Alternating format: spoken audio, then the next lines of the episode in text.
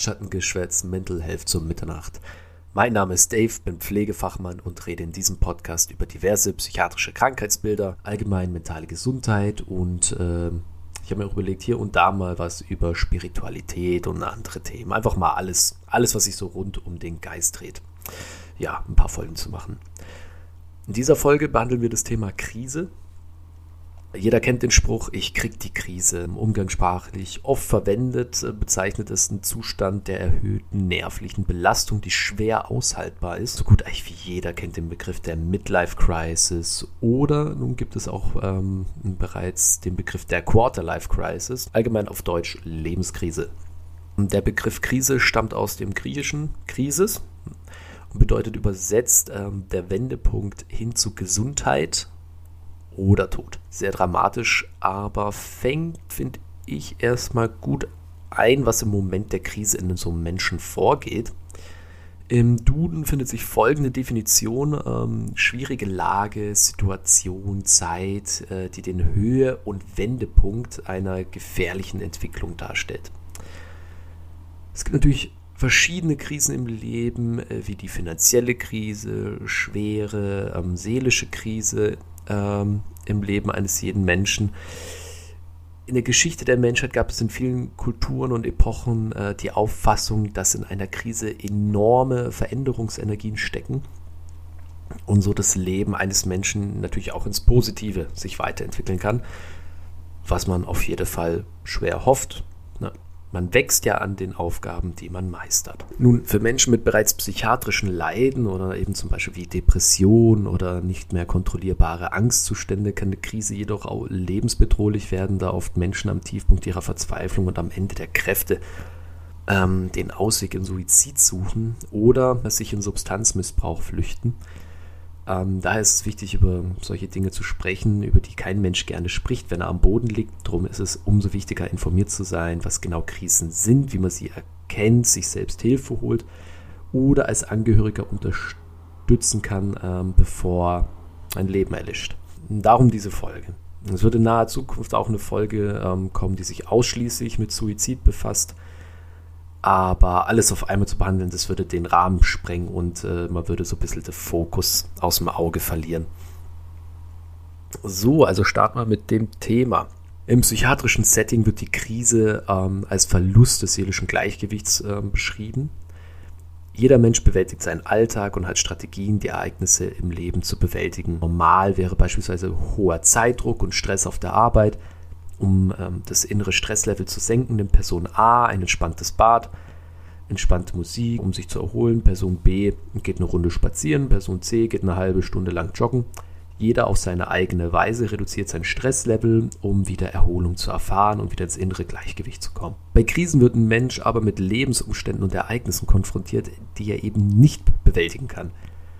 Gefühlt Nichts hilft mehr, ähm, sich auszugleichen. Es kehrt keine Ruhe ein. Dem Mensch fehlen entscheidende Ressourcen, äh, mit der Krise umzugehen. Der Stress erhöht sich, die Energie schwindet und man ist schlichtweg mit allem überfordert. Und so fängt an, der Alltag zu bröckeln.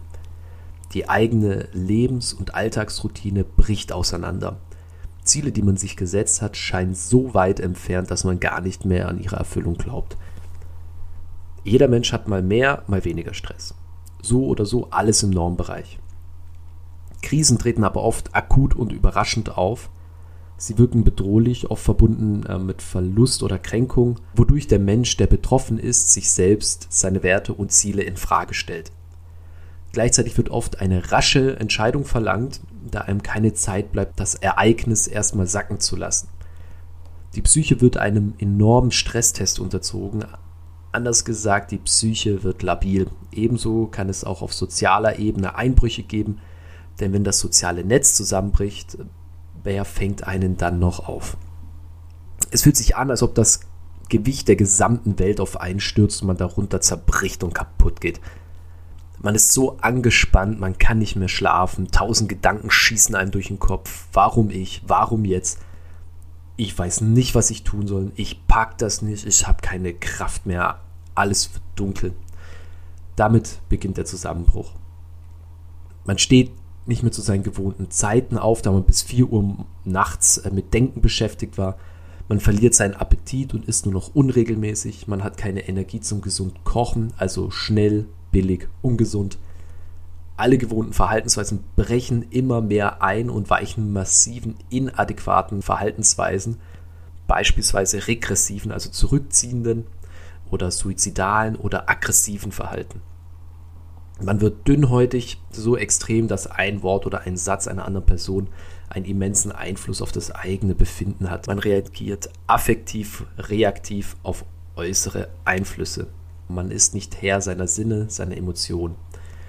Im Extremfall reagiert man so extrem auf einen einzelnen äußeren Einfluss, dass ein kritischer Moment es fast zum Überlaufen bringt und ein Mensch sich zwischen Suizid oder Nicht-Suizid entscheidet. So, ich rede die ganze Zeit über Krise hier, Krise da, aber der Mensch auf seinem Lebensweg ist so individuell, so individuell ist sein Stress-Toleranz-Level ähm, und die Stabilität seiner Psyche. Aber jetzt mal hier ein Beispiel, ähm, welches einerseits eine Krise ist, aber ganz schnell eben auch zum psychiatrischen Notfall wird. Und darauf gehe ich dann später nochmal kurz ein. Aber erstmal zum Beispiel. Eine alleinerziehende Mutter hat eine sechsjährige Tochter. Die Mutter arbeitet im Gastronomiebetrieb ihrer Eltern.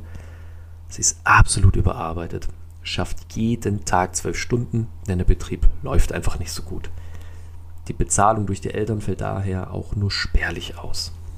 Vor fünf Monaten hat sie ihren Mann verlassen, da sie leider hinter dem Tresen zunehmend, um den inneren Druck zu senken, immer mehr getrunken hat, bis ihr Suchtverhalten nicht mehr tragbar war.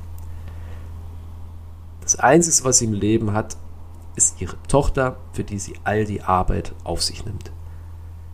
Ihre Tochter wird aber auf einmal krank und die Krankenkosten stapeln sich. Sie verlangt mehr Geld von ihren Eltern. Diese sehen nur ihre Suchtkrankheit und werten sie herab und meinen, sie würde die Kohle eh nur versaufen. Sie kann nicht mehr. Kein Mann, suchtkrank, das Geld reicht nicht, ihre Tochter ist erkrankt. Und dann, nach einer harten Schicht, hört sie einen Satz ihres Vaters, als sie außersehen und leider Gottes schon leicht angetrunken mehrere Gläser zerbricht. Du warst noch nie zu irgendwas zu gebrauchen. Dieser Satz schmerzt so tief in der Seele, der Blick wird starr, kein Wort mehr. Sie geht nach Hause, packt die Schlüssel, fährt zur höchsten Brücke der Stadt und springt. Das ist ein sehr hartes Beispiel und äh, auch sehr extrem, aber diese Dinge passieren da draußen.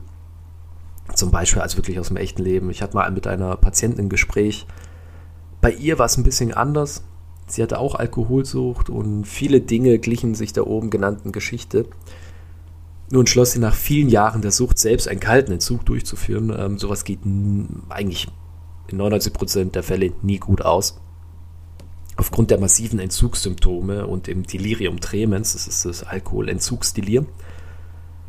Über Alkoholsucht und so mache ich auf jeden Fall auch noch eine Folge, da gehe ich da noch ein bisschen tiefer drauf ein. Wurde sie akut psychotisch, wahnhaft und wollte mit ihrer sechsjährigen Tochter von einem Dach in den Tod springen. Zum Glück wurde sie rechtzeitig entdeckt und man konnte sie in eine psychiatrische Klinik einweisen, ähm, wo man ihr auch wirklich hat helfen können. Warum erzähle ich Ihnen das ganze Zeug? Das zieht einen ja mehr als runter.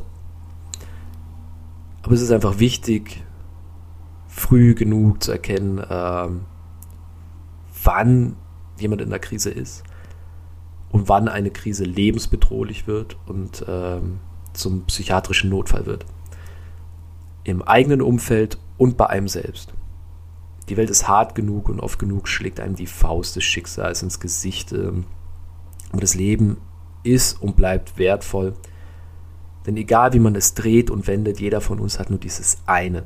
Egal was danach kommt, egal was man denkt, was passieren wird, man weiß es nicht, man hat nur dieses eine. Und egal, ob wir zu viele Menschen auf diesem Planeten sind oder sonstige Aussagen, wir alle haben dieses Geschenk bekommen und jedes Leben ist wertvoll, muss lernen, seinen eigenen Wert zu erkennen.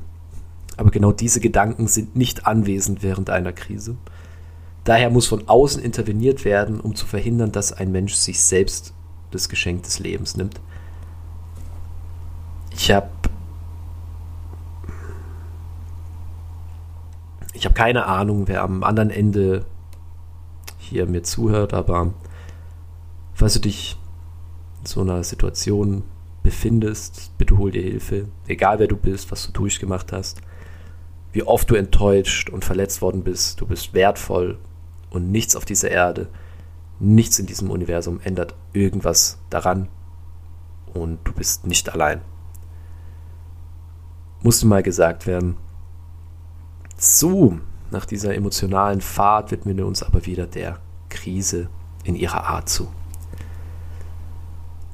Ursachen für eine Krise können sehr vielseitig sein. Oft sind Ursachen sogenannte Live-Events, eben wie Ehescheidung, psychische Krankheit oder auch die Geburt des ersten Kindes oder auch körperliche Erkrankungen, die nicht heilbar sind, beispielsweise eine diagnostizierte Krebserkrankung, aber auch Kündigung des Arbeitsplatzes, der Tod eines Verwandten oder guten Freundes können auch eine Krise auslösen. Hm, die psychischen Symptome treten unspezifisch und vielseitig auf. Also angefangen von erhöhter Anspannung, Nervosität, Aufregung, Unsicherheit, Ängstlichkeit, allgemeiner Erregung, Irritation, Aggressivität oder Autoaggressivität. Störung ähm, der Affekt- und Impulskontrolle, also zwischen Autoaggressivität, das ist einfach, wenn man äh, Schaden gegen sich selber richtet, also selbstgefährdend ist, wenn man zum Beispiel den Kopf gegen die Wand schlägt, ja, wiederholt. Natürlich Suizidgedanken, Suchtmittelkonsum, ähm, Depressivität, Schlaflosigkeit, Gedankenkreisen, Insuffizienzgefühle. Also Insuffizienzgefühle bedeutet eigentlich so viel wie pack nix, ich krieg nix hin, ähm, man ist wie nicht selbst wirksam, man glaubt nicht daran, dass man irgendwas auf die Kette kriegt durch Energie, Antriebslosigkeit, Appetitverlust, Konzentrationsstörung, Reizbarkeit, Hoffnungslosigkeit. Das kommt alles dann recht schnell auf einen zu, ne, wenn man einfach überwältigt ist von der Krise. Dann gibt es auch affektiv-kognitive Verwirrtheit. Man zeigt eben zunehmend inadäquates Verhalten, also man, man wird launisch, man wird laut, also Davor hat man noch nie jemanden angeschrien oder seinen Partner angeschrien, auf einmal brüllt man aus vollem Halse den Partner an. Es kommt auch zu Depersonalisations- und Derealisationserscheinungen. Also das sind wie so, äh, wie kann man sagen, man tritt wie aus seinem Körper heraus und man ist eigentlich wie nicht mehr anwesend. Auch ganz schwierig, das jetzt zu erläutern. Das werde ich irgendwann mal, wenn es passender ist, äh, auch mal erläutern, was das genau ist und was das mit sich auf sich hat. Dann Beispiel auch wahnhafte Projektionen, also paranoide Gedanken, Beziehungs- und Verfolgungsideen, Halluzinationen. Also es ist wirklich, also da die komplette Palette wird hier ausgebreitet, je nachdem, wie heftig das Leben eintrifft. Also das ist schon ein ganz schön dicker Batzen. Aber das passiert alles und das spitzt sich auch alles extrem zu, wenn eben keine Hilfe erfolgt. Nun, neben der Psyche gibt es natürlich auch den Körper, der sich auch meldet. Der hat auch so ein paar Alarmsignale, mit denen man zeigt, dass irgendwas nicht stimmt. Und es geht meistens so Hand in Hand und eben spitzt sich alles gegenseitig hoch. Ähm, körperliche Merkmale werden zum Beispiel eben, man hyperventiliert, man hat Atemnot, man kriegt Asthma, Tachykardie, also erhöhte Pulsfrequenz, Bluthochdruck, Durchblutungsveränderung, also so, ähm, die Finger und die Füße werden zunehmend kalt, weil der Körper einfach mehr Blut jetzt zum Beispiel in der Lunge braucht, Schwindel, ne, Durchfall oder Verstopfung, Ulkusbildung, also Ulkus ist eigentlich wie ein Geschwür und da gibt es ganz typisch eben das Magengeschwür, Hautveränderung, äh, wie zum Beispiel verstärktes Auftreten von Ekzem, Schuppenflechte, Störungen beim äh, Wasserlassen oder bei der Menstruation, es gibt auch spannungsbedingte Kopf- und Rückenschmerzen, Ischias-Beschwerden und das Immunsystem wird auch in Mitleidenschaft gezogen. Man wird einfach schneller krank und fühlt sich auch zunehmend erschöpft und ausgelaugt. All das ist sehr weit gegriffen und diese Fülle an Symptomen kann einen allein schon beim Zuhören erschlagen. Nun, jeder Mensch ist individuell. Daher ist es wichtig, sich auch in normalen Stresssituationen gut zu beobachten und die Warnzeichen des eigenen Körpers zu erkennen. Das ganze Leben über lernen wir so viele Dinge, aber mit das Wichtigste, was der Mensch lernen kann, ist seine Selbst. Alle seine guten und schlechten Anteile. Denn am Ende vom Tag ist es wichtig, dass wir für uns selbst Gutes tun. All die Symptome von Stress sind bei jedem etwas anders ausgeprägt. Also wichtig, sich selbst zu beobachten. Bei mir beispielsweise habe ich festgestellt, dass wenn ich auf Arbeit in Stress komme und der Arbeitstag sich langsam dem Ende neigt, ähm, dass ich einen kurzen, aber extremen Tinnitus, also Ohrenpfeifen bekomme. Da weiß ich genau, dass ich heute meine Energie völlig ausgeschöpft habe. Und ebenso weiß ich, dass ich im Feierabend mir keine noch weiteren äh, auszehrenden Tätigkeiten aufs Auge drücke und auch mal eine Verabredung oder einen Termin absage und dafür lieber etwas Sport oder auch Nachmittagsschlaf mache. Denn der Körper lügt nie und unser Körper sagt uns immer, wenn etwas nicht stimmt.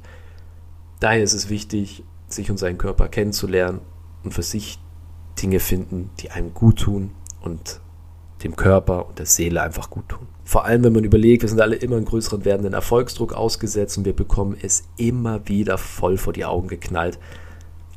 Sei es auf Social Media, diese ganzen fucking Influencer, die ein so, also so ein verzerrtes Selbstbild und Selbstdarstellung präsentieren. Ah, das ist einfach, also als wären sie zu 100% ausgeglichen, gleichzeitig produktiv, happy und finanziell erfolgreich oder sei es im Freundeskreis, dass jemand karrieretechnisch mehr Fortschritte macht als man selbst oder der Arbeitskollege die nächste Beförderung in der Tasche hat und man selbst gerade mal schafft, sich zu motivieren, die Küche zu putzen. Es ist so unendlich essentiell für ein glückliches, friedvolles Leben, sich von all diesem äußeren Bullshit nicht beeinflussen zu lassen und seinen Tag so gut es geht zu leben und man erstmal für sich selbst da ist. Der Rest regelt sich von ganz allein. Vor allem, wirklich vor allem, wenn das Leben einen gerade wieder einen dicken Leberhaken verpasst hat und einem die Luft zum Atmen nimmt. Gerade dann ist es das Wichtigste für sich da zu sein und wenn man merkt, es geht nicht mehr alleine, dass man sich eben entsprechende Hilfe holt es ist immer eine extreme Überwindung, sich selbst einzugestehen, dass man Hilfe braucht. Vor allem auch, wenn man an sich ja jung ist und es so scheint, als ob alle ihr Zeug geregelt bekommen. Aber wir Menschen wären nicht da, wo wir jetzt sind, wenn wir uns nicht gegenseitig geholfen hätten. Gerade jetzt merkt man, wie sehr es an einem nagt, nicht immer seine Liebsten sehen zu können, über Gott und die Welt zu reden, sich miteinander verbunden fühlen und die einfache Anwesenheit eines anderen Menschen zu genießen. Ebenso ist es wichtig zu verstehen, dass wenn man sich Hilfe holt, man hat in keinster oder irgendeiner Weise im Leben versagt. Oder man wäre schlecht oder ein Sozialfall, das ist auch absoluter Bullshit. Es gehört so extrem viel Stärke dazu, sich seinen eigenen Schwachpunkt oder seine eigenen Schwächen einzugestehen und zu akzeptieren, dass man an einem Punkt steht, an dem es professionelle Hilfe benötigt. Und man darf sich die auch Gottverdammt einfordern. Denn es geht ums eigene Leben. Es ist einfach, ja, da gibt es kein Drumherumreden. Das ist einfach so. Ich glaube, ich war 14 oder 15, auf jeden Fall war es erste Weihnachten ohne meine Mom. Ähm, ich hatte in Anführungszeichen so eine Freundin, sage ich jetzt mal, also wie man das mit 14 oder 15 betiteln kann. Aber halt, ja, so jugendliches Drama, gestritten, mit meiner Schwester gestritten, kein Plan, irgendwas war auch mit meinem äh, Vater. Einfach, hat man sich einfach allein und verlassen gefühlt, obwohl so viele Leute um einen rum sind. Ich habe nur gewusst, ich konnte eigentlich mit niemandem reden oder mich in irgendeinem Ansatz irgendjemandem öffnen. Ich war mit dem, an dem Tag mit allem überfordert und der ganze Scheidungskrieg meiner Eltern, Probleme in der Schule, zu Hause. Einfach alles irgendwie führte dazu, dass ich einfach im Kopf gedacht habe, okay, ich nehme jetzt meinen Roller. Ich habe meinem Vater gesagt, ich fahre kurz eine Runde, äh, bin dann zu unserem Einkaufscenter gefahren. War natürlich bereits geschlossen, es war am Vorabend. Ähm, und ich wusste, dass dort niemand ist und ich kann einfach hoch aufs Parkdeck fahren. Ähm, also bin ich da hochgefahren und stand da dort und habe runtergeguckt und mir überlegt, ob ich springe. Da hatte ich ja nicht, ne, zum Glück. Warum und wieso und eben, also das kann ich ja auch nochmal äh, eben der Folge über Suizid oder so ähm, erzählen. Ja, warum ich das jetzt sage, also wie gesagt, ich bin bei Gott.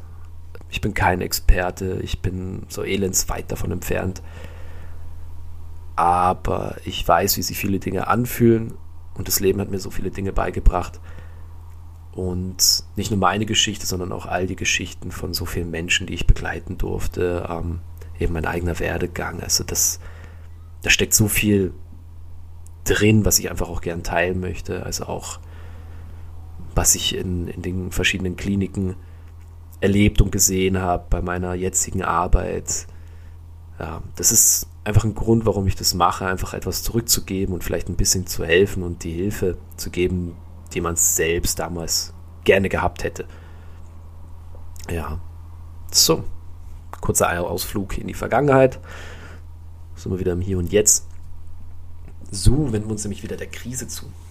Es gibt in, also es gibt keine in Stein gemeißelte Theorie zur Krise, sondern viele Fachpersonen entwickelten Phasenmodelle. Ähm, ich werde mal zwei vorstellen. Ich hoffe, du kannst damit was anfangen. Ähm, kurz vorab einfach nochmal so drei Krisentypen nach Benter. Ich weiß jetzt leider nicht, ob es äh, ein Mann oder eine Frau ist. Es tut mir wirklich leid, Herr oder Frau Benter. Die Person hat aber einfach drei Typen von Krisen beschrieben. Erstens Krisen im Reifungsprozess, sogenannte Entwicklungskrisen treten meist dort auf, wenn Lebensübergänge stattfinden, Beispiel also vor der Pubertät zum Erwachsenwerden oder zum äh, Mutter-Vater werden. Eben Veränderungen in der sozialen Rolle, wie etwa beim Ausstieg aus dem Berufs- ins Rentenleben oder wenn die Eltern krank werden und man in die Rolle eines pflegenden Angehörigen übergeht. Kritische Zustände des Selbst werden meist nach einer längeren Phase erreicht. Also das bahnt sich dann immer an und irgendwann wird über, immer überfordert dann mit der Rolle und es kommt immer mehr dazu und irgendwann macht es halt Peng. Dass man diesen, diese Krisenspitze dann erreicht. Aber es hat eine längere Aufbauphase. Dann gibt es einfach situative, traumatische Krisen. Dazu gehört auch Arbeitsplatzverlust, ungewollte Schwangerschaft, Ehescheidung, Krankheit, Tod einer nahestehenden Person, Missbrauch. Das sind alles so traumatische Ereignisse oder eben auch also Kommt auch dazu, wenn man äh, in der Schule durchweg gemobbt wird oder von zehn Mann verprügelt wird. Das wäre auch äh, ein traumatisches, also einerseits ein traumatisches Ereignis, aber das kann auch zu einer Krise führen. Außergewöhnliche Krisen. Außergewöhnlich meint ihr wirklich außergewöhnlich wie Katastrophen wie Waldbrände, Atomunfall, Autounfall, Krieg und was nicht sonst so alles auf der, auf der Welt passieren kann.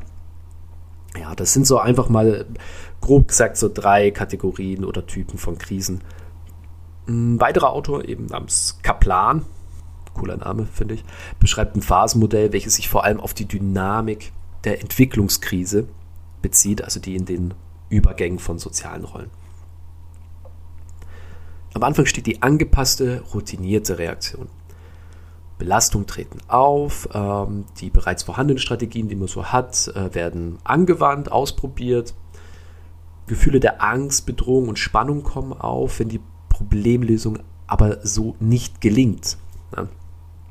Probier was und so, hey, okay, es geht aber nicht weg. Dann steigen diese Gefühle der Angst, Bedrohung und Spannung an.